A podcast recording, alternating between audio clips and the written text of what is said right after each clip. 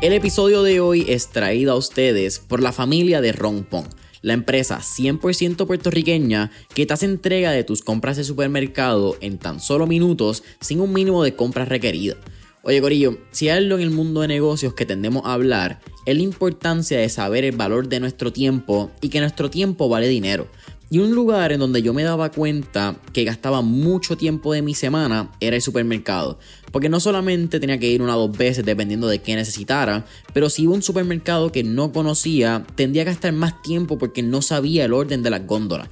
Y la realidad es que eso ya no es un problema desde que Rompon llegó a mi vida, porque ya no tengo que ir al supermercado para hacer mi compra. Solamente saco mi celular, entro a la aplicación de Rompon, veo esas 13 categorías que tienen, que es como si fuesen una góndola cada uno, escojo mis productos, añado mi método de pago, escojo el lugar donde quiero que me hagan el delivery, sea mi oficina, mi gimnasio o mi casa idealmente, y boom en menos de 60 minutos, Rompon ya estará haciendo esa entrega. Así que si no la has hecho todavía, puedes entrar hoy a Rompon descargando la aplicación móvil, sea en el App Store, Google Play o entrando a romponpr.com. Pain plus reflection equals progress.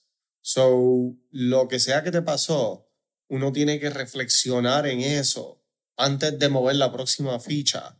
Y ahí entonces viene el progreso, que es que tú das el mejor segundo paso si tú no tomas el tiempo para reflexionar en qué fue, en qué fue el error, qué fue lo que fue mal, qué fue lo que yo pude haber hecho diferente, eh, claro, tampoco obsesionarse ahí de que yo soy un anormal, este, hice esto, todo esto mal, eh, pero, eh, pero sí hay, hay, es bueno hacer el ejercicio de corregir qué pude haber hecho diferente y hacer el ejercicio completo. Ok, y si hubiera hecho esto, ¿qué hubiese pasado?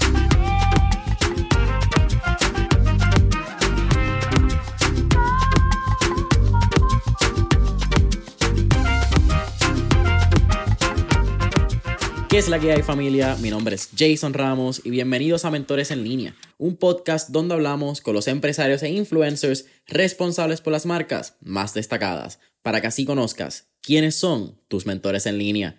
Y en el episodio de hoy me acompaña Ramón Berríos, quien es cofundador y CEO de Trend.io, la plataforma que conecta a productores de contenido con compañías que buscan adquirir videos y otros servicios creativos.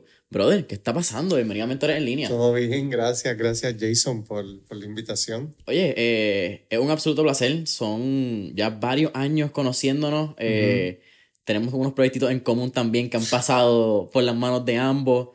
Y yo creo que hay que empezar por lo primero, aunque va a pasar después en el podcast, pero felicidades con el nuevo round que acaban de levantar. Gracias, gracias, sí. O sea, fue, fue mucho trabajo, pero ya lo, lo, lo hicimos y pues ahora comienza pues la nueva fase, el trabajo comienza ahora, como quien dice. Sí, ahora es que se pone bueno de verdad. Mira, vamos a hablar un poquito de, de Ramón en sus inicios, porque ya hay distintas etapas y yo creo que algo bien interesante es que has podido dar con distintos tipos de negocios, has tenido altas, has tenido bajas, y yo creo que el proceso es bien importante, es parte de lo que a mí me gusta hablar. Pero ¿cómo era Ramón de chiquito? ¿Siempre pensaste en ser empresario? ¿Siempre tuviste como que esta vena que te picaba? And you knew that you were destined, como que por decirlo así, a los negocios?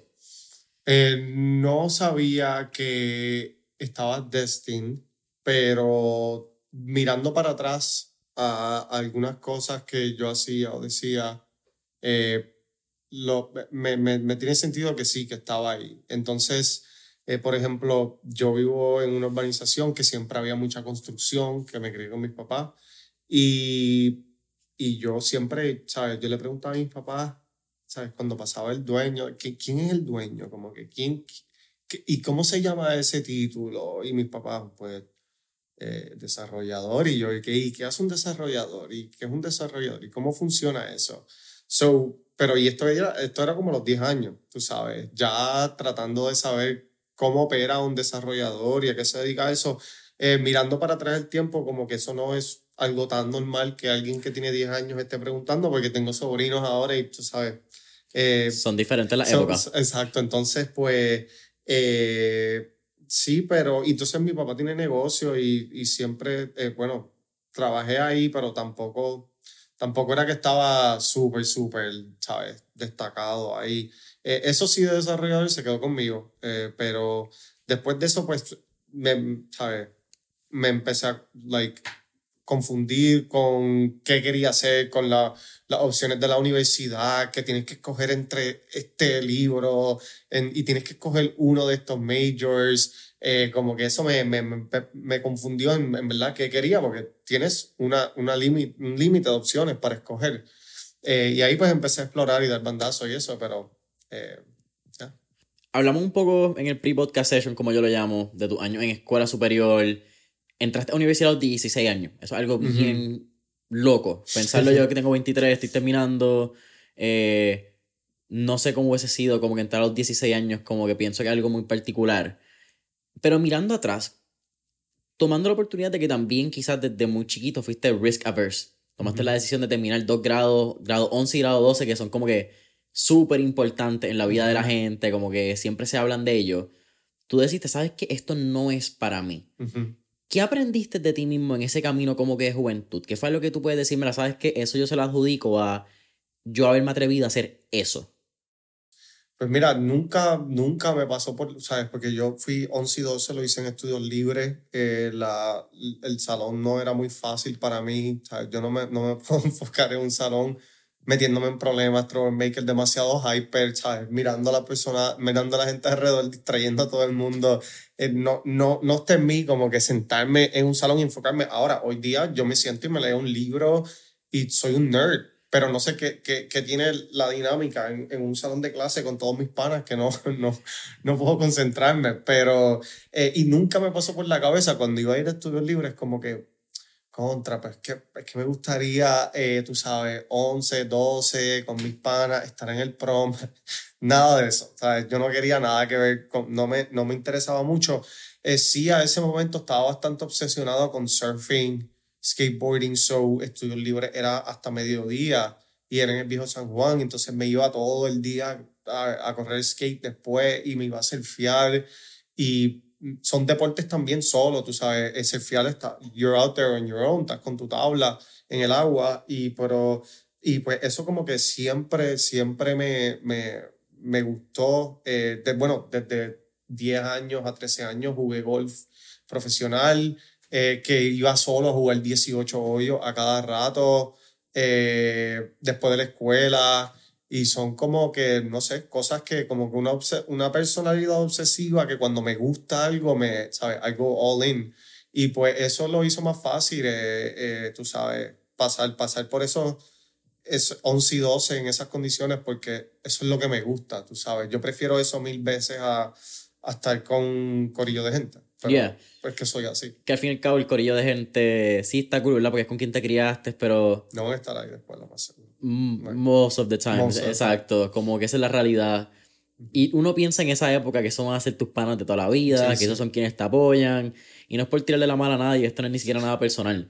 Pero muchas de esas personas que están en tu ciclo cercano, que tú piensas que son ciclos cercanos, son los primeros que te van a dar la espalda, son los primeros que te van a decir, no sueñes tan grande porque te van a decir que eres loco.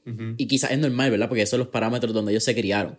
Pero tienes que entender hasta qué punto eso es saludable para ti como persona y hasta qué punto tú quieres llegar. Porque si de verdad quieres llegar a esa meta tan loca, no puedes hanguear con gente así. Entonces, como que aparte Sí, no, a mí, yo tenía malas que me decían como que tienes que bajarle al surfing, como que estás yendo, bueno, yo me iba, yo tuve una época que estudié en la Inter y si las olas estaban buenas y, ¿sabes? Me ponía maquinial, me paraba de la, de, la clase y, y, me iba a surfear. Eh, o de hecho, del trabajo de mi papá a veces eh, a veces cogía y, y, arrancaba y me iba a surfear. Este, y la gente decía como que, mira, tienes, tienes que parar con eso, pero eh, no, yo pienso que tú sabes, obviamente, bueno, pero hay ciertas etapas de tu vida, si tú eres un nene de 20, 21, tú sabes, no, no, es, e, es entender por qué, qué es lo que te está causando, like, why are you doing that? ¿Por qué tú estás haciendo? ¿Qué te está causando eso? ¿Qué atributos tú tienes y cómo puedes channel eso para usarlo para tu, para tu ventaja, para otras cosas. Eh, ¿sabes? Esa misma, esa misma dedicación, obsession, tú lo puedes usar a, eh, para trabajo siempre y cuando pues sigas escuchando los mensajes, los caminos y sigas el camino correcto hasta que dejen algo que tiene esa misma pasión y esa misma obsesión y vas, vas a darle con esa misma dedicación porque si haces lo que tú quieres hacer, it's never to feel like work. Um, pero la que tú te forces en algo que, sabes, que por, por, presiones o por lo que la gente dice que es el path que debes coger, you're gonna give up eventualmente o you're gonna burn out o vas a parar de trabajar o se te va a quitar la motivación porque hay que darle duro, ¿sabes? 12 horas al día, ¿sabes? So, um, sí, siempre, siempre usé ese mismo, como que canalicé básicamente esa misma pasión. Tiraste dos puntos ahí. Eh, uno me parece bien interesante que digas que tiene una, esta personalidad quizá un poco obsesiva compulsiva, pero también pienso que a la misma vez tiene que ver con... Quiero tener cuidado con este tabú del HD, ADHD que hay, porque también yo estoy claro que yo tengo un ADHD no diagnosticado, pero también siento que hoy en día pues todo el mundo está diagnosticado con ADD o con ADHD, eso también es como que hasta qué punto la sociedad también nos ha inducido en estos temas a creernos que tenemos estos problemas. Pero es algo bien típico, como que del, del, estudiante o la persona que tiene ADHD no se enfoca en algunas cosas, pero cuando encuentran algo que les gusta, they go down that rabbit hole, papi, y es hasta que no termina. Sí, I mean, eso es parte de la historia bastante. Eh, a mí me, eh, me prescribe, eh, me recetaron pastillas de ADHD desde tercer grado. ¿Aderal o...? yo pasé, yo cogí todas. ¿Aderal, todas las que existen, sí. Entonces, tercero, noveno grado, y ya en noveno grado, que uno está creciendo, que yo empiezo a hacer mi research, este, yo empiezo como que, mira, esto, esto es como un drug, tú sabes, esto no me da hambre, como que estoy ahí bien zombie, no quiero socializar. Y digo, pues voy a parar de, de tomar estas medicaciones. Y el psiquiatra, no, no debes parar así, y paré así. Entonces ahí fue que entonces pasan todos los problemas en la escuela, y empiezo a dar bandazos por escuela eh, y, y, después de eso, pues, I refuse eh, a tomármelo otra vez. No quiero, no quiero en contra de lo que sea, no voy a volver a tomar eso. Pues, entonces, ¿qué pasa? Pues termino estudios libres y entro a universidad. Y cuando tú entras a universidad, pues tú eres más adulto y, bueno, tenías 17, 16, 17, pero estás en un environment que no eres un chamaquito con todos tus panas que te criaste. ¿Y qué pasa? reality settles in y tienes que actuar como una persona normal. Tú no vas a estar ahí tirando cosas a la pizarra ni nada de eso. So, um, aprendí a cómo bregar con el ADHD y todavía nunca me he tomado un prescription pill desde ese momento. Y de hecho, es, lo que dije ahorita, o sea, lo, lo, sabes canalizar, usar para tu ventaja. Eh, y por ejemplo, o sea, me leí el libro David y Goliat que me enseñó bastante de cómo usar lo que es una desventaja como una ventaja. Y hoy día, pues, gracias a ADHD, eso es que yo trabajo en 20 cosas a la misma vez. Yo tengo que estar con high pressure eh, para poder... Ahí, ahí, es donde yo mejor opero. Si, si yo no estoy high pressure, no tengo demasiado que hacer, no, no, no pero igual, no me... Si a ti te gusta el clutch, a ti te gusta estar en la presión, en el... Con, con, el fuego en las nalgas. Y es bien interesante porque... That's one way to put it. A mí me encanta. Eh, si alguien escucha este podcast, alguien en particular, va a saber a quién me refiero a esa persona, pero mis mensajes están explotados desde ayer porque tengo que entregar unas cosas de la universidad para terminar la universidad el día después de que estamos grabando este episodio. Y, mano, tiene que ir como un 30% ahora mismo, maybe un 40% si soy generoso. Y esta persona está en crisis, más nerviosa que yo, y yo, I'm gonna fucking do it, just chill. Como que, how? No estoy claro pero que voy a hacerlo no está en discusión. Y es medio loco. Como que para mí es normal, para mí es como que sabes que this is just otra parte de la rutina, vamos por encima. Claro. Pero eso es bien interesante también hablando del tema de, de las pastillas y, y, las prescripciones, las recetas. Porque salió un artículo recientemente, no me acuerdo si fue Bloomberg, Business Weekly, CNN, cualquiera de, esta, de estos medios hoy en día está de Estados Unidos, que hablaba que hoy en día, haciendo un reporte lateral particularmente, el 80% de los estudiantes universitarios dependen de este tipo de medicamentos para poder sobrevivir en las universidades. Y muchos de ellos no es ni recetado, es que lo compran entre ellos, se lo venden, le saca 5 o 10 pesos a la pastilla. Y eso es un peligro. Porque no es, la gente no, no, entiende cómo funciona realmente ese tipo de pastillas.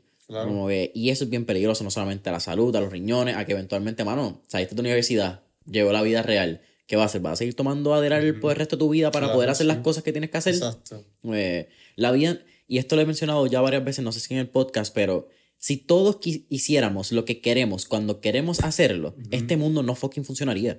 Because you gotta do things when you have to do them, no cuando tú quieres hacerla. Y la Adderall es una sustancia que te fuerza a hacer cosas que tú no quieres cuando tienes que hacerla. If you take it out, ¿qué va a pasar? Ese yo creo que es un peligro bien grande que no estamos hablando como, como sociedad ahora mismo con esta generación que también buscamos satisfacción instantánea. Sí, I mean, eh, tú sabes, y también en la universidad nos hacen coger materia y cosas que, que, que para, para alguna gente o personas no, el, el, cerebro de ellos no funciona así para entender esa materia y así de, a ese nivel de profundidad, tú sabes, a mí me, me, llegó, me llegaron unos niveles, unos niveles de clases que seguían subiéndome eh, cuando estaba en University of Tampa, en UT, eh, me seguían subiendo el nivel de clases de estadísticas y todo esto, y yo como que, mira, like, yo apelos, pasé la primera clase de esto y me ponen otros niveles y otros niveles y mi cerebro como que no funciona así para estadísticas y, y este financial accounting específico y complejo. Como que no, no, uh, it's not wired like that. Entonces, pero y llegó un punto que fue bastante difícil, tú sabes que yo como que llamaba a mis papás como que mira, no, no puedo dar con esta clase, y pero no, y es una conversación difícil que uno tiene que tener con uno, o bueno, no me voy a tomar estas pastillas para pasar like that. Eso, eso suena como que no, no lógico y pues... Suena bien fácil también. Sí, sí, demasiado fácil. Yo solamente compré Adderall una vez en mi vida y no me la bebí. I had it, tenía el potecito y la miraba y yo ¿Será tiempo? ¿No será tiempo? Pienso que no me la metí por cagao, como ah. que más que nada. Pero a la misma vez me agradezco. Porque en la vida estamos bien acostumbrados a hacer lo que es fácil. Como que, ah, si eso es más fácil, lo voy a hacer. Y yo creo que, hablando un poco de la satisfacción instantánea, cuando las cosas se ponen difíciles, normalmente no tenemos la resiliencia mental de decir, sabes que yo me voy a quedar aquí and I'm gonna make this fucking shit work. Well, it's called swallow the frog. ¿verdad? Eh, yo he aprendido a... Son un libro, sí, ¿verdad? Eh, sí, es un libro, pero básicamente se ha convertido también como un decir que cualquier task que tú, eh, o lo que tú tengas que hacer que está al frente tuyo, by the way, mi inglés, mi español.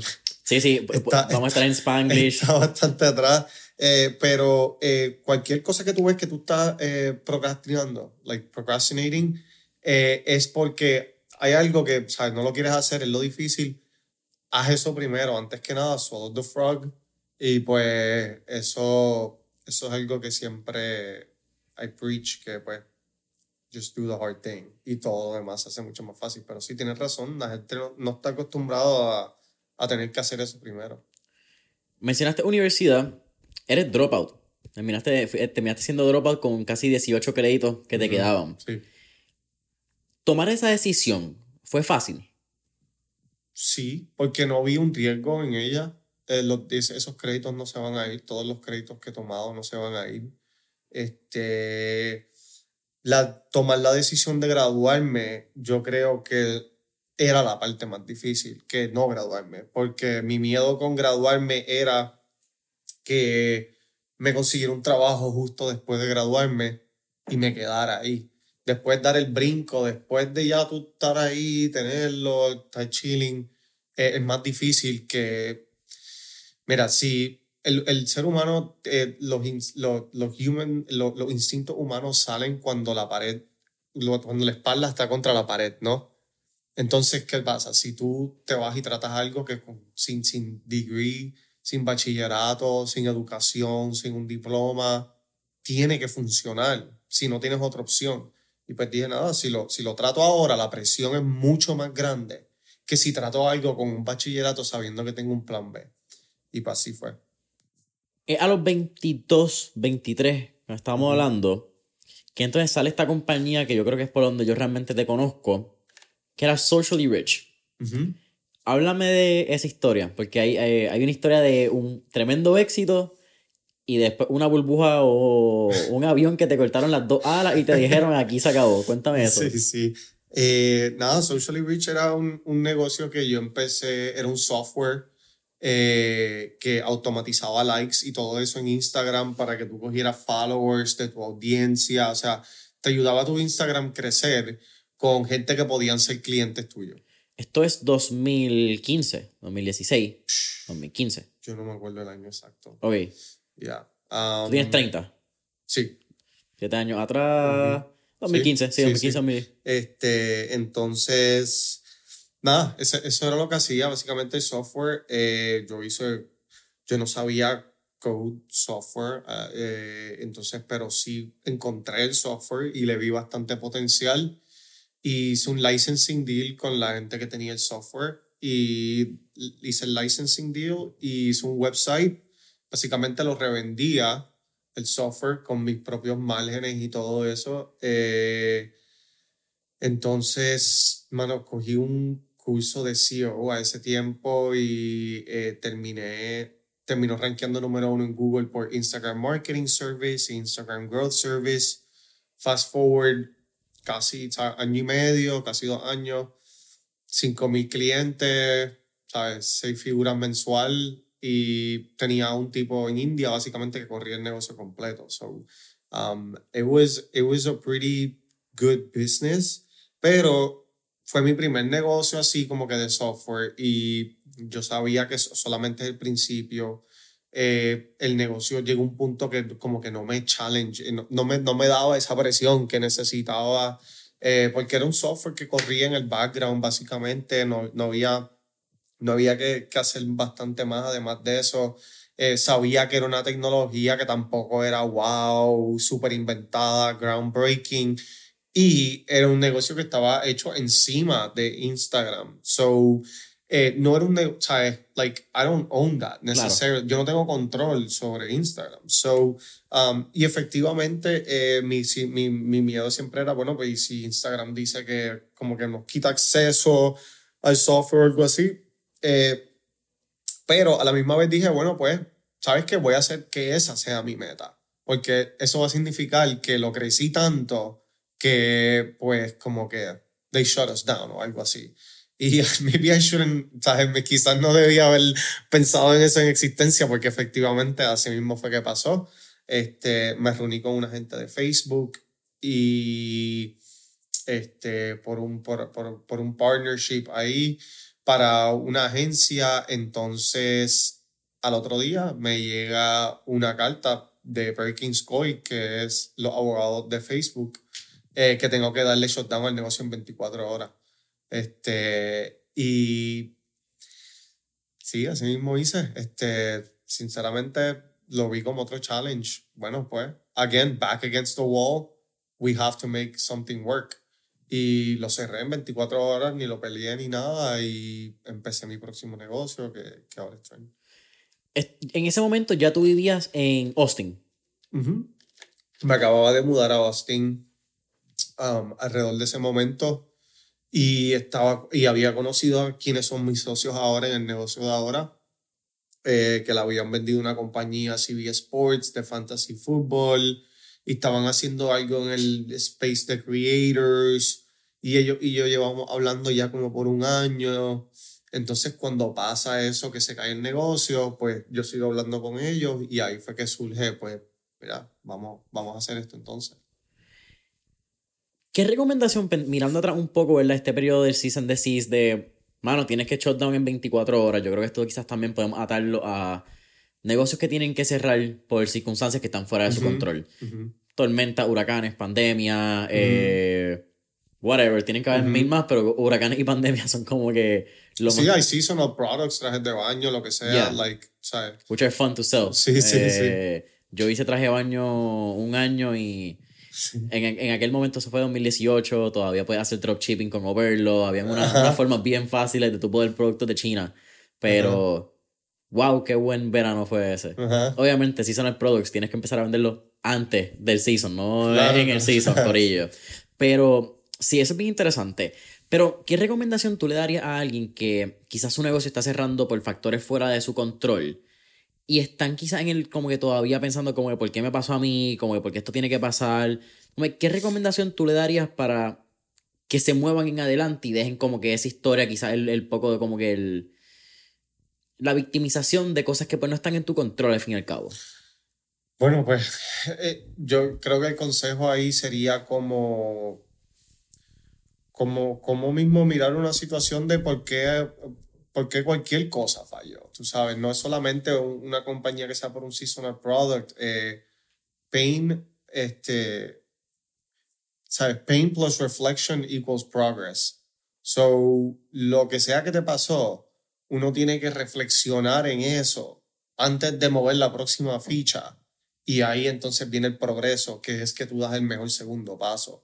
Si tú no tomas el tiempo para reflexionar en qué fue, en qué fue el error, qué fue lo que fue mal, qué fue lo que yo pude haber hecho diferente, eh, claro, tampoco obsesionarse ahí de que yo soy un anormal, este, hice esto, todo esto mal, eh, pero, eh, pero sí hay, hay, es bueno hacer el ejercicio de corregir qué pudo haber hecho diferente y hacer el ejercicio completo. Ok, y si hubiera hecho esto, ¿qué hubiese pasado? What, what likely would have happened? Y, y, y hacer, ¿sabes? Pain plus reflection equals progress. creo mucho en eso. Vamos a brincar al trend. Eh, Acabas de mencionar que ya conocías a quiénes son tus socios actuales. Y los conociste en Austin.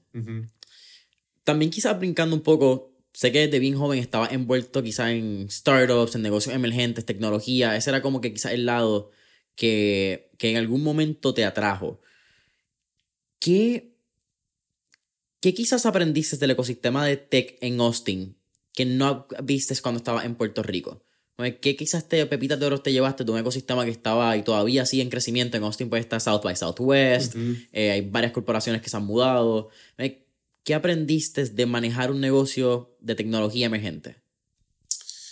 Eh, yo creo lo más que aprendí es la abundancia de capital y, y cuánto dinero hay en el mercado.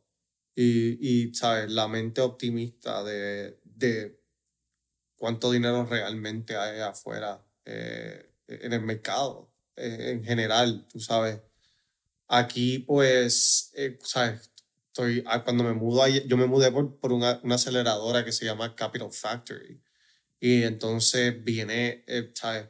Entra un montón de inversionistas, un montón de gente, ¿sabes? Con dinero para invertir. hay un montón de gente dando mentoría, gente, tú sabes, high up en Amazon, en Apple, eh, ayudándote un montón, conectándote con otra gente.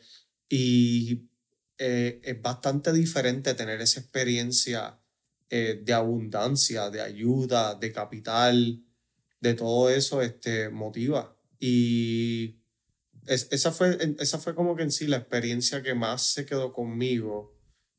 pero además de eso, pues, era que cuando yo fui tenía el, negocio que tengo anterior, que tenía anterior Socially Rich, y bastante de estos startups que estaban en la aceleradora tenían bastante inversión de inversionistas y esto, pero no, no sabían cómo crecer el negocio, no tenían cash.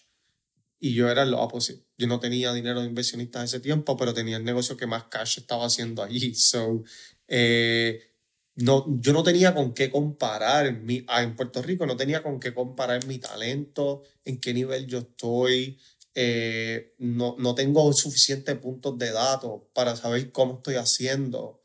Eh, entonces, pues allá me empezaban a decir, mira, tú, tú estás haciendo más cash que, que, los, que los negocios aquí que tienen millones de, millones de dólares con inversionistas. Y pues ahí es como que, oh, ok, pues that means que lo más seguro estoy haciendo mejor que el average entrepreneur, quizás debo seguir haciendo esto. Eh, y sí, es, yo, yo, creo que fue más, más datos y exposición a más, más información. En ese periodo de quizás como la anécdota esta de no es lo mismo ser un, eh, un pez grande en una pecera pequeña que un pez pequeño en una pecera grande. Y me parece muy interesante porque eso es bien cierto. Yo creo que también cuando... No sé si tiene que ver con mano, insularismo, no sé si tiene que ver quizás un poco con mentalidad colonial, no sé. Quizás hay muchos factores y un montón de cosas que podíamos adjudicarle este tipo de comportamiento que tiene en los negocios en Puerto Rico. Pero nos quedamos bien local. Como que los negocios, no importa si eres un SaaS, no importa si eres un e-commerce, siento que cuando lo hacen en Puerto Rico, tu visión es como que llegar a la Mayagüez, o llegar a la Ponce, o que llegue quizás al Jurutungo en Yauco. Pero no pensamos en, ah, coño, ya conquisté 100 por 35 déjame entonces salir a Florida o déjame salir a Nueva York, que Texas, que es la que estoy como que algunos pinpointing, algunos de los estados que más boricuas tienen. Y eso es algo que, que yo lo pienso mucho cuando miro el ecosistema de, esa de startups o tecnología aquí en la isla. Algunos lo hacen, algunos lo han hecho. Yo conozco de algunos, pero no, definitivamente no la mayoría. Y yo creo que los que lo han hecho porque tienes toda razón. Y he tenido varios entrevistados que tienen compañías que exportan servicios de tecnología. Eh, incluso he tenido varios que son ley 20. Decía, pues, exportan servicios, la mayoría, 50 plus 1, ¿verdad? Percent de sus ingresos tienen que ser a exportar servicios para atraer el capital. Y eso es genial. Me tienes toda la razón ahí. Eh, pero hay algo. Hay algo, en, no sé si en la narrativa, quizás también de los inversionistas, las personas detrás, no sé cuál es, no sé, pueden haber muchas cosas. Eh, sí, las pueden haber. También Puerto Rico Puerto Rico también es buen mercado, tú sabes, para hacer un negocio, porque el consumidor de Puerto Rico es, es big fish, small pond. Tú puedes coger el market share completo.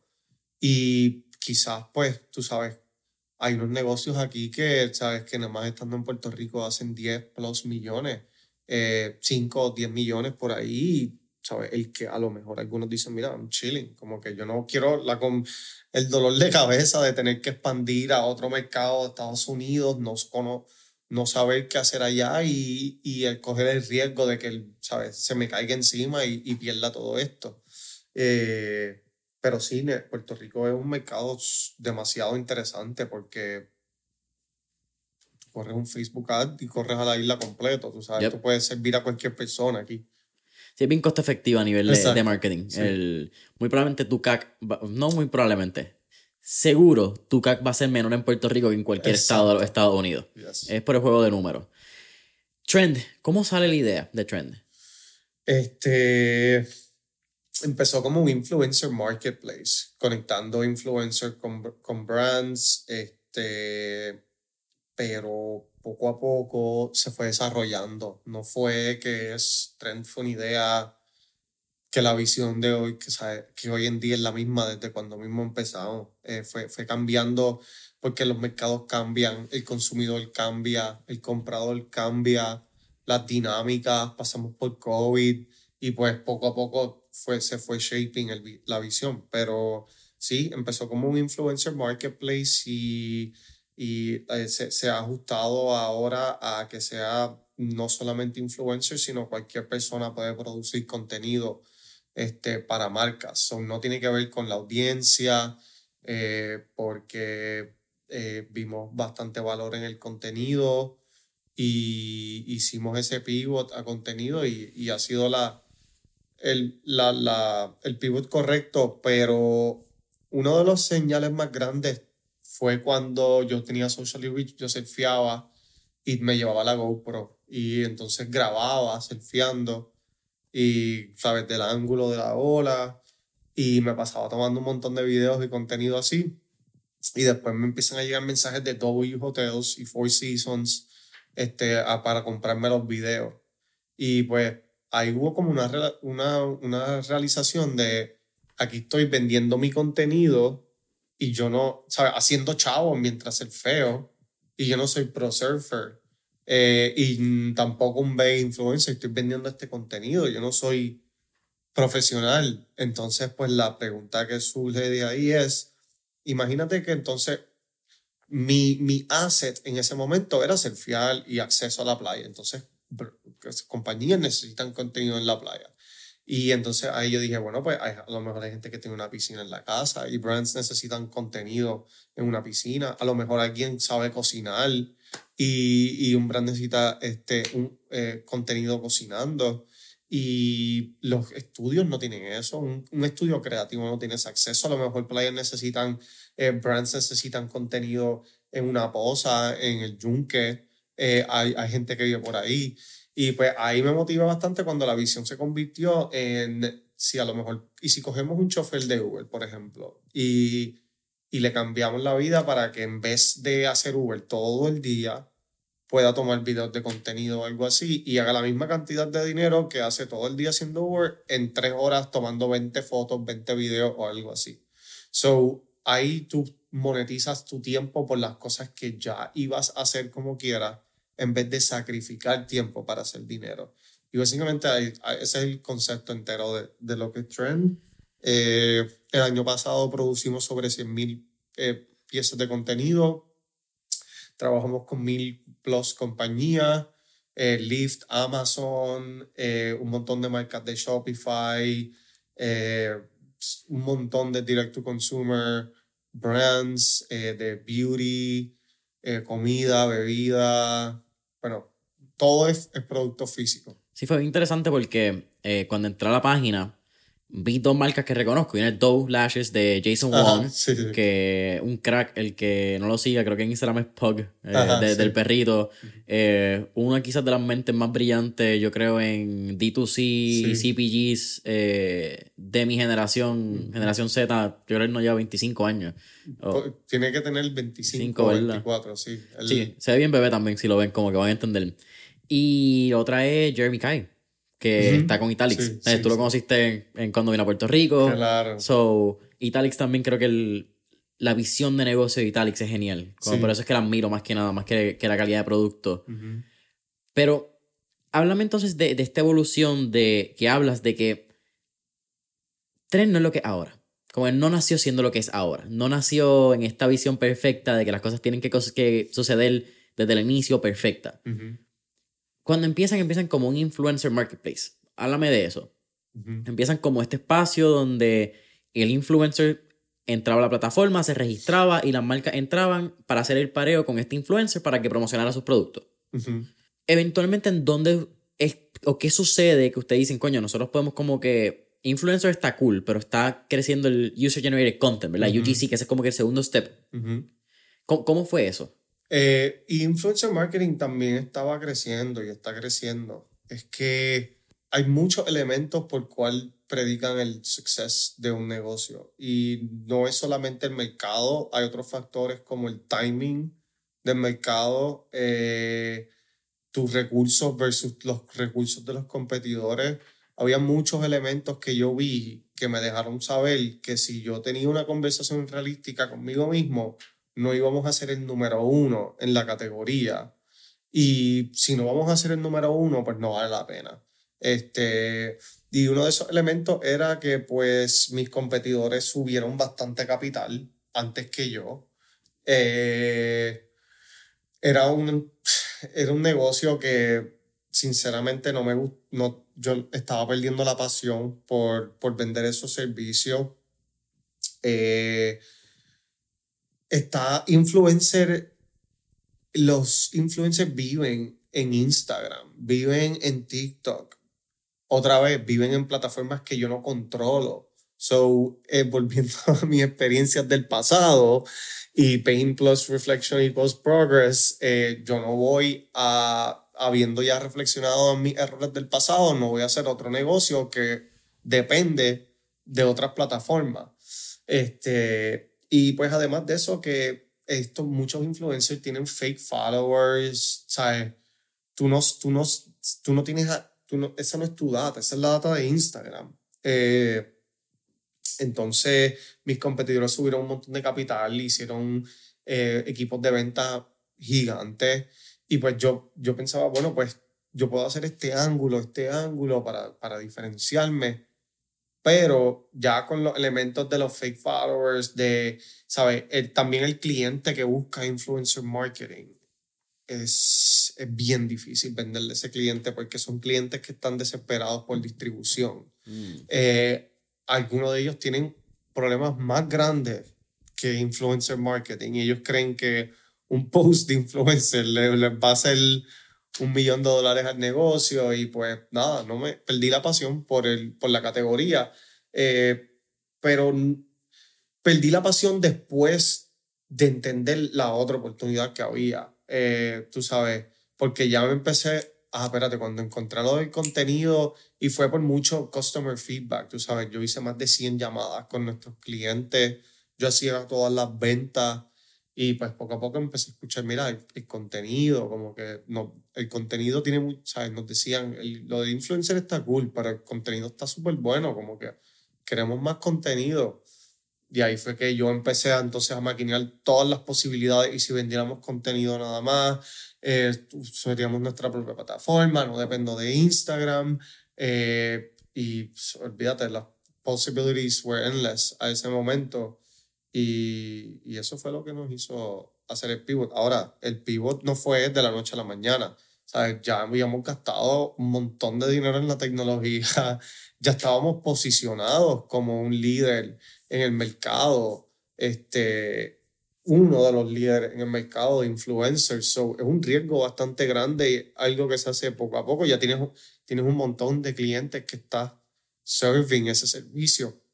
So, nos tomó más de un año, un año y pico casi hacer el pivot. Eh, que el pivot es lo que vemos hoy en día en la plataforma, en el... Que es bien loco porque yo me acuerdo y yo entré a lo que fue la, la página web anterior y vuelvo a entrar a la página cuando veo la noticia que levantan el round. Y fue como, wait, this is different. Como que cambió logo, cambió todo. y fue como que, ah, espérate, como que algo cambió en esta pendeja. Como que, ¿qué carajo acaba de pasar? sí, sí. Ahora entendiendo quizás el otro lado de que vi el antes y después de las páginas, como que entiendo eso que estás diciendo, como que, que no es de la, noche a la mañana. No, esa, ese website salió la semana pasada. Eso lleva, bueno, en mi mente, ¿sabes? En mi mente, desde el concepto original, yo creo que año y medio por ahí y ejecutando el website. Ah, después, bueno, porque uno tiene que empezar a test el mensaje eh, con la, en llamada, a ver cómo empieza a resonar, beta test con algunos que prueban el concepto, mirar data, eh, empezar a, build tecnología para probarlo, este, ¿sabes? Todo el backend poco a poco, poco a poco, hasta que después, ¿sabes?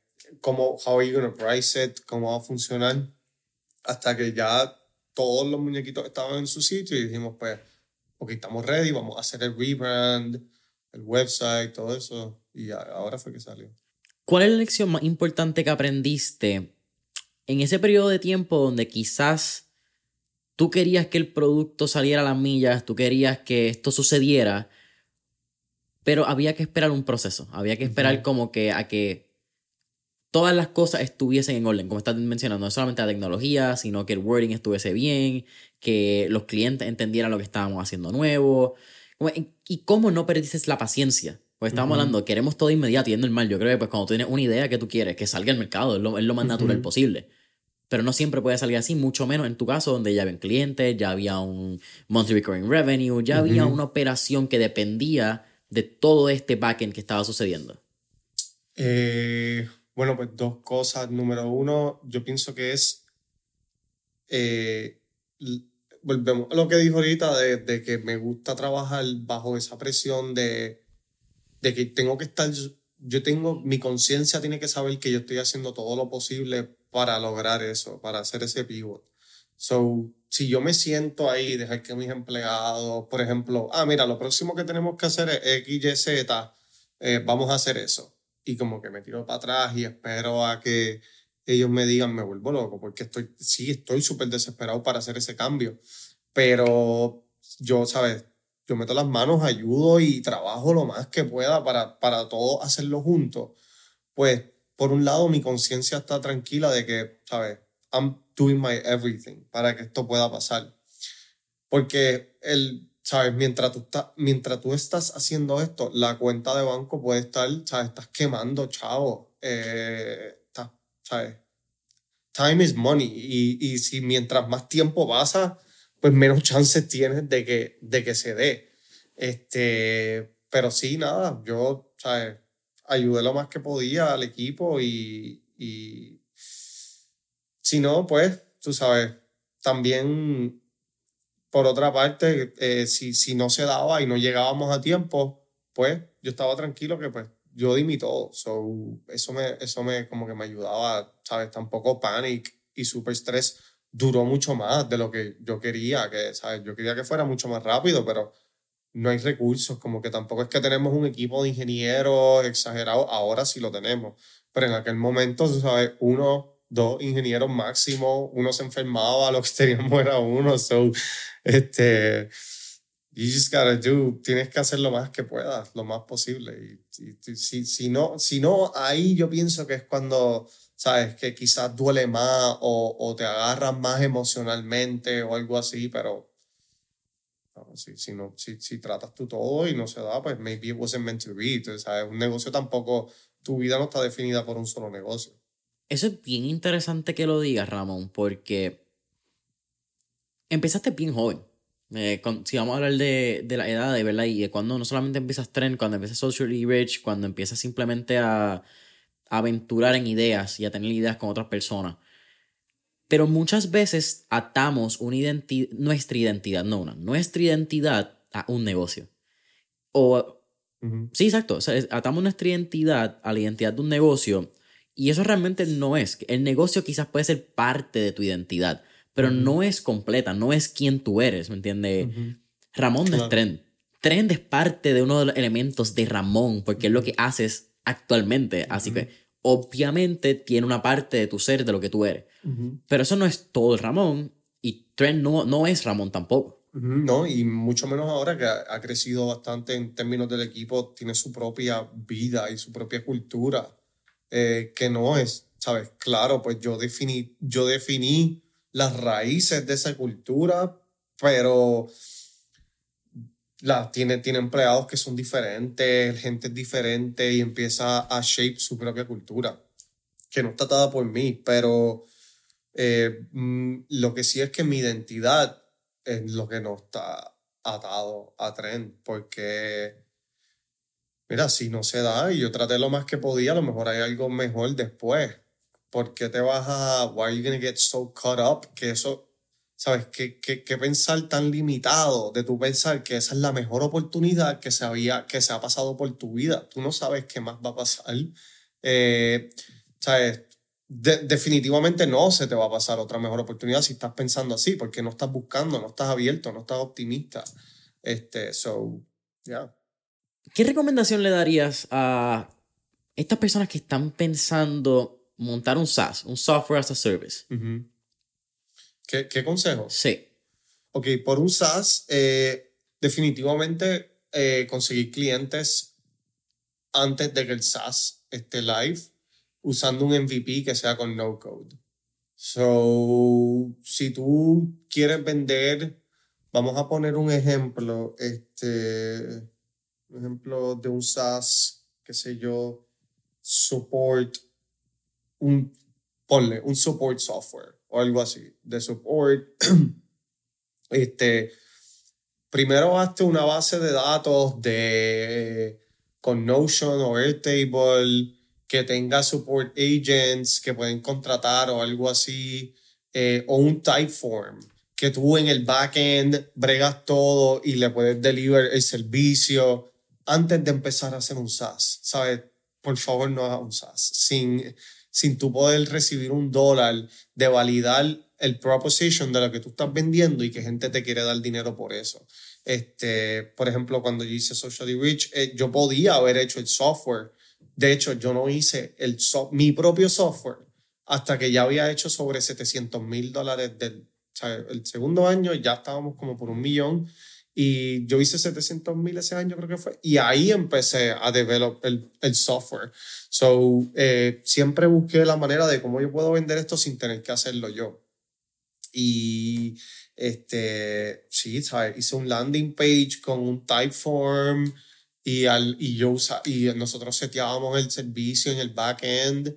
Este, si quieres hacer un servicio de delivery de algo, eh, mira, WhatsApp, ¿sabes? WhatsApp es tremendo MVP. Eh, ¿sabes? Delivery, lo que sea, e-commerce, WhatsApp, Instagram.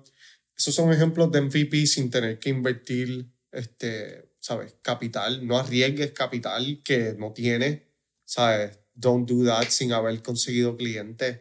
Eh, si tienes capital, ahorra un porcentaje de la capital que, que tú estés ok con perderlo, pero con todo y eso es que no lo hagas porque software es increíblemente difícil de hacer.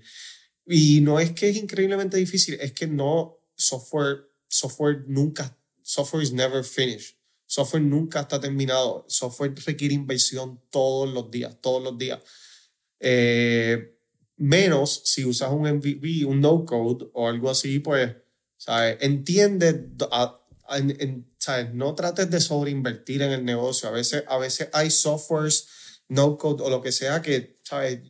They get the job done, que ¿sabes? hacen el trabajo de la A a la Z y ya ahí, y ahí tú puedes decir, por ejemplo, que voy a seguir usando Socially Rich porque fue un, un software que yo hice, que, eh, un servicio que que dice que este, cuando tú usabas el servicio, te conseguía, ¿sabes? Te, te hacía los likes, los hashtags y eso, te conseguía los followers y gente venía de followers de verdad a tu cuenta. Eh, y, o sea, daba el resultado que nosotros decíamos que te iba a dar en el website. Pero claro, venían clientes, no, pero yo quiero ver un graph de cuántos followers están subiendo al día, eh, yo quiero ver un graph que dice demográficos, de dónde son. Y yo, no, ¿sabes? Eh, olvídate, vete si quieres, esto es lo que va a hacer. Porque si no, te pones a reinvertir en todo lo que te están pidiendo los clientes y te vas a ir a la quiebra haciendo software así. Eh, pero para eso está Venture Capital. So, ahora el negocio que tengo es diferente, por eso subimos capital para eso mismo, ¿sabes? Para invertir, invertir, invertir en el software. So, si estás bootstrap, no tienes venture capital, yo digo que, que, el, que, el, que el SaaS haga lo que tú dices en el website que hace y déjalo ahí. Tú mismo hiciste el brinco a VC y Venture Capital. Eh, el 14 de julio fue la fecha que salió la noticia de que habían levantado un eh, pre-seed round, ¿verdad? Un pre-seed round de 3 millones de dólares, eh, siendo liderado por el, venture capital firm de Pharrell Williams, eh, que se me olvidó el nombre ahora. No, fue, fue Pharrell Williams está envuelto como inversionista y Flybridge fue. Flybridge. Flybridge fue el fondo principal, que ellos son los fundadores de MongoDB, uno de los top 10 venture capital del mundo, son de Boston y New York. Este, Techstars, los fundadores de Twitch, Rotten Tomatoes, Kabam, Zillow, Crunchyroll.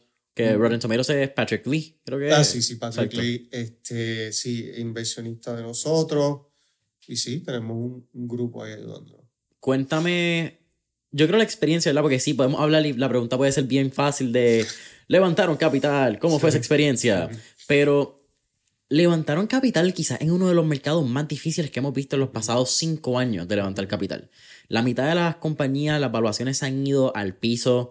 Eh, hemos visto como compañías que también, aunque verdad, están entrando en un espacio de web 3.0 y más eh, innovadoras, pero compañías como Coinbase, compañías como Nubank en Brasil, que simplemente están cortando empleomanía y las valuaciones se están yendo a la mitad o, menos de la mitad. ¿Cómo fue ese proceso? Eh, bueno, lo, que sí es que nosotros, este, yo creo que eso vuelve a lo que hablamos ahorita de que, de que yo empecé mi primer negocio aquí sin saber cómo, ¿sabes? Ignorance is bliss, casi. Este, yo hice el, este negocio que hiciera bastante cash desde el principio también y eso no es normal para un pre-seed eh, hacer dinero. En, en, Estados Unidos para alguna gente es tan fácil conseguir capital de VC, hacer los pre-seed, no tienen revenue, no tienen ni un producto. Este, so, cuando yo me posiciono eh, como un pre-seed, que es bastante estratégico también, yo quizás me pueda haber eh, posicionado más adelante, pero este, fue bastante estratégico en el sentido de que, mira, esto es súper temprano y mira el revenue que tiene, mira las ganancias que tiene, mira el crecimiento este, y pues así, así fue, que, fue que se dio. Eh, el proceso en sí, la presión, la presión sube cuando el mercado está cambiando, cuando vienen holidays, este, o sea que, pero, pero nada, no, no, no, no, sabes, no sé, yo estaba ahí en el, no había opción, tú sabes, había que hacerlo, obviamente no íbamos a quedar sin dinero, ya ¿sabes? Literalmente nos íbamos a quedar sin dinero. Este, y, y no había opción. Pero no estaba en mi control. Eh, de hecho, a un punto del proceso yo pensé que ¿sabes? no va a pasar, no se va a dar, pero las fichas se viran, la mesa se vira en VC. Cuando, cuando tú convences a alguien que es la persona correcta, que, que, que entiende el negocio, que sabe que, que spot tus talentos y, y cuando esa persona coge convicción en ti, y pues todos los inversionistas alrededor dicen vamos todos, porque entonces todo el mundo pierde el fear de que si Flybridge está súper motivado, ellos tienen que ver algo eh, que, que, o yo no he visto o, o, o nada, ¿sabes? Se, pierde el, el, riesgo. A mí, es un puertorriqueño en Estados Unidos que no conoce ningún inversionista pidiendo millones de dólares de inversionista con un negocio que en el pasado que tú no puedes ni encontrar porque Facebook me lo shut down, tú sabes. Y, no, y, y los estoy conociendo por cold email, poco a poco. Eh, es casi, mano, los chances de subir esa capital así sin conocer a nadie son, son bien slim, son, eh, eh, es bastante difícil, so, yo no los culpo a ellos, pero pues establecer ese trust y, y nada, tú lo que tienes que hacer cuando estás subiendo capital es cómo yo puedo posicionar esto para de-risk el investment, ¿sabes? Lo máximo posible para el inversionista. So, um, yo creo que, que, lo logramos con, con, el traction, la visión y, y, el equipo que estábamos montando. Dos factores ahí que, que quiero que abunde. ¿Qué factor tuvo eh, obviamente te mudas, obviamente, pero lo hablamos en el pre-podcast session, te mudas de Austin a Miami en este proceso un poco antes de, o varios meses antes de que suceda esto. Pero ¿qué factor tuvo el networking, el exponerte a distintas personas, el conectar con las personas adecuadas, como mencionaste? Y, qué le, punto dos, ¿qué le recomendaría a personas que están haciendo o empezando quizás a hacer cold outreach, cold emails, cold DMs o whatever sea? Porque esa quizás, en, en mi opinión, es una de las herramientas más undervalued que tenemos. Estamos en una época donde nunca ha sido tan fácil llegarle al celular de una persona que tú admiras, que tú quieres conocerlo, incluso que tú quieres trabajar con ella. Pero tomando que es la época donde más conectados estamos, esas personas sin tener que conocerlo, es la época donde menos nos atrevemos a enviar hasta un email. Eh, bueno, en Austin, mi networking, eh, yo tenía, vivía con eh, poco a poco fui conociendo y me viví con tres amigos que todos tenían su propio negocio también. Este, y me, me, me, me ¿sabes? Aquí mis panas eran o surfers o, ¿sabes? Todo el mundo fumando, jodiendo y yo no podía tener ese círculo alrededor y allá hice lo, lo opuesto. Este, me, me junté con tres panas que tenían negocios más grandes que el mío y estábamos siempre juntos, siempre juntos. Y pues e, ese, ese sí fue, en sí fue mi círculo.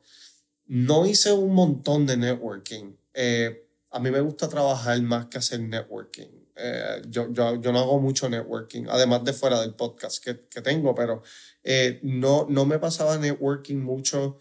el networking que hacía era por el, por el coworking que yo estaba en el aceleradora y sí, ¿sabes? Conocí inversionistas, eh, pero no fue algo que como que, wow, ¿sabes? Súper rápido, networking, ya se me abrieron las puertas. Fue, fue bien, bien lento a través de tres años, poco a poco. Ahora, cuando miras para atrás, ves el network que ha hecho eh, y ves el valor de ese network. Pero no fue algo de que, ¿sabes? Empecé a network me cambió la vida porque conocí a tres personas que, que me cambiaron la vida y ¿sabes? No, fue, fue poco a poco gente, un montón de gente, sin networking, pero a través de bien largo plazo. Este, eh, small victories, interés compuesto. Eh, yo creo que es algo interesante y lo, creo que lo hablé recientemente en un story que estoy utilizando un poco más como que mis redes personales, tratando de simplemente coger anécdotas que aprendí en el camino del libro y es que muchas veces nos enfocamos en dar este honrón. Muchas veces nos enfocamos en dar el Grand Slam. Mano, y yo que no veo mucha pelota, pero ya ahora Luis Carpio, el entrevistado anterior que, que hablamos de pelota un rato. De hit en hit, tú ganas el juego. No tienes que estar necesariamente siempre apuntando a dar el Grand Slam. Que el Grand Slam hace más ruido, a todo el mundo le gusta. Eso está cool. Pero el Grand Slam también tiene que ver mucho con hacer ruido en, yo creo que a un punto de ego. Tú querer tener victorias grandes es como que reconocimiento, buscar ese yo lo hice. Eh, small victories and private victories go a long way. Sí, no, eso es uno de los errores más grandes que uno puede hacer montando un negocio es hacer cosas para otros, eh, como que para, para, para reconocimiento o algo así, like, eso, eso es lo... Tienes que tener una conversación real, realista contigo mismo si eso es lo que tú estás chasing, porque este, no va a funcionar el, el, no los estás haciendo por las razones correctas. De hecho, no es ni por ti. Va a llegar un momento que hasta por tu equipo, por tus empleados, por tus inversionistas, por, o por la misión más allá de, los clientes que tú estás serving. O sea, no es ni por ti. Este, eh, de hecho, anoche estaba viendo con mi familia de la competencia de honrones, so good timing on that analogy. Pero eh, a cuestión de los cold emails, para para no dejar esa pregunta guindando, eh, mano, yo soy súper, súper fan de eso, de tocar en la puerta que yo pueda tocar. Eh, a mí no me importa hacer 100 follow-ups, eh, yo hago 100 follow-ups, yo envío 100 emails, eh, ¿sabes? De hecho, ahora para, para la inversión esta, eh, eso, no se, eso no se cerró solo, tú sabes, tuve que hacer un montón de follow-up y buscar. Eh, venta es una, ventas es un survival skill. Ven- Ventas es, es, es- uno tiene que saber ventas para poder sobrevivir.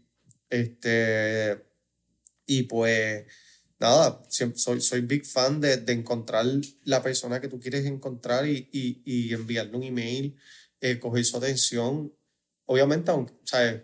por lo menos llegar a un no, eh, está bien, pero asegúrate que cuando tú este, approach esa persona, que tú quieres hablar con esa persona o lo que sea, de darle valor también, añadir valor. Eh, tú sabes, no hay nada peor que, que recibir un email que, mira, este, quiero hablar contigo para pick your brain o lo que sea, porque eso es como que, ok, pero, ¿sabes? Era otro vampiro. Simplemente está Es- chupando como sí, que. exacto. Entonces, la, si es una persona que, que, que tú admiras o algo así, lo más se usa, el recurso más escaso que tienen es el tiempo.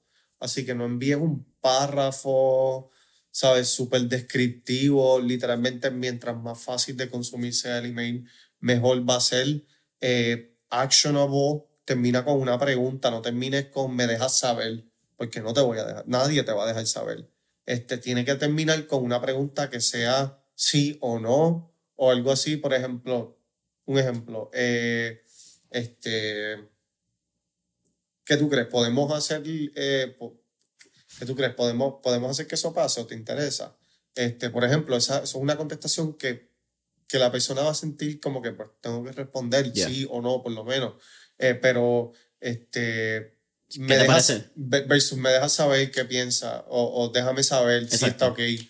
Como que, pues, Sí, le estás dando como que la opción. no a- requiere acción. Exacto. Exacto. So, esa, esa es mi tip más grande. Yo creo que cada email tiene que requerir una acción porque lo más seguro vas a, vas a conseguir una respuesta.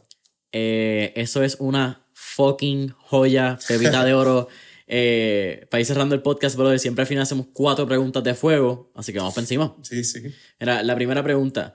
Si pudiéramos montarnos eh, y estar en esta película de Back to the Future y tener un DeLorean, ¿a qué época, década o periodo histórico te gustaría ir y por qué?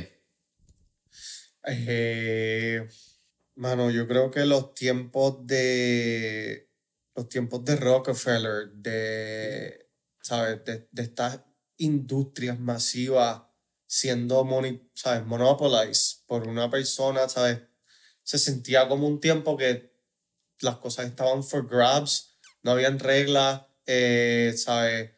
Este, Rockefeller consiguiendo la, ¿sabes? Haciendo el monopolio de trenes, de, de, de, eh, de oil drilling, ¿sabes? De todo esto. Yo pienso que sería un, un trip estar en eso. Sí, estaría bien cabrón, ¿verdad? Estar ahí con, con Napoleon Hill estudiando a Andrew Carnegie, Sí, sí, Henry exacto. Ford, como que... Sí, sí, exacto. Época bien interesante, ¿verdad? Porque uno Ujú. piensa, ya lo... The Industrial Revolution. Yeah. Y una época que se siente siglos atrás y fue un siglo, un poquito más, ¿me entiendes? 100 Ujú. years. Míralo en el scope del tiempo en este mundo y es nada. Como Exacto. que eso está ahí al lado y eso es bien interesante.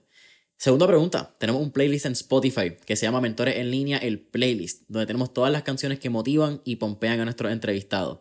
Así que con eso dicho, ¿qué canción motiva o pompea a Ramón Berrío? Wow. Eh, Gonna. O sea, cualquier canción que sea de, de Gonna, ¿sabes quién es? ¿Sí, sí? Sí, cualquier canción que sea de Gonna eh, me pone en el, en el zone. Gona no fue que, que, arrestaron, ¿verdad? Sí, Sí. exacto, por Rico, exacto. Sí. Ok, sí, sí, sí. No dije que fue un role model. Dije No, que no, no, no, no, buena I get it, sí, sí. Sí, sí, ahí, ahí que salió jodido fue Gary Vaynerchuk, que le hizo unos cuantos praisos de como empresario Sí. y pues, it happens. Eh, no ha pasado en el podcast también, lo puedo decir. eh, eh, brother, tercera pregunta. ¿Qué tres libros le recomendaría a nuestra audiencia? Principles by Ray Dalio. Ese es tu favorito, lo escuché. Eh, este, Relentless. Eh, se me olvidó quién le escribe. Ay, estoy pensando en el nombre. Es el trainer de Michael Jordan. Eh, Tim, Tim, Grover. Yes, Tim Grover. bueno, ese libro está exagerado. Y último, el, el alquimista de Pablo Coelho. Ese Relentless lo... Y tiene uno nuevo que se llama Winning. Ah, no sabía. Que no me lo he leído, pero está... dicen que está bueno. Escuché un, un podcast, creo que fue con Patrick Beth David, que hizo y sonó chévere. Ahora sí, ¿cuál es tu última pregunta, brother? ¿Cuál sería tu último tip o recomendación para todos esos jóvenes que nos escuchan, que están pensando lanzarse a un negocio, quizás en tu caso, un negocio emergente slash startup, que es el término quizás más en... Eh, ¿Sabes? Go bigger, como que piensa más grande, piensa un poco más grande. Eh, no limites tu pensar. Eh, hazte la pregunta de cómo funcionaría esto si fuera 10 veces más grande, si fuera 100 veces más grande y haz el ejercicio de por qué tiene, qué tiene que pasar, en cuánto tiempo. Eh, y nada, ¿sabes? No es que te pongas la presión de que tiene que ser así de grande, pero haz el ejercicio de ¿y, y qué pasaría si? Este, porque tu pensar cambia completamente cuando empiezas a pensar mucho más grande. Este, so, no, ese es mi consejo. Think bigger. Ajá. Brother, ha sido un absoluto placer tenerte en el podcast. Eh, eres un tipazo. Eh, bueno poder por fin coincidir contigo aquí en la Isla del Encanto. Cuéntanos, ¿dónde podemos conseguir más información? Sea de Ramón Berrío, Trend.io, eh, ese es el website, pero si quieres saber un poco más de lo que hacen. Eh, sí, no, bueno, yo estoy en, en Twitter, Ramón G. Berrío, en LinkedIn, Ramón Berrío, este, en Twitter posteo bastante cosas, posteamos lo del podcast de TC Pod y en, en Instagram trend.creators. So, nos puedes seguir en el Instagram, que lo estamos empezando ahora otra vez con, con el rebrand y ahí vamos a estar poniendo todo el ejemplo de todo el contenido que hacemos y trend.io. Eh, DTC Podcast, disponible en todas las plataformas audio. DTC Pod. Eh, sí, Pod en Spotify, eh, Apple, donde sea, este, sobre 200 founders de e-commerce que hemos entrevistado ahí. Eh, también en Instagram, da DTC Pod, so da DTC Pod. Y en Twitter también. Boom. Así que familia Mentores en línea, saben que nos pueden conseguir en Instagram y Facebook como Mentores en línea. Deja tu review, cinco estrellitas, eh, comentario en Apple Podcasts, Spotify, YouTube. Y hasta la próxima. Gracias.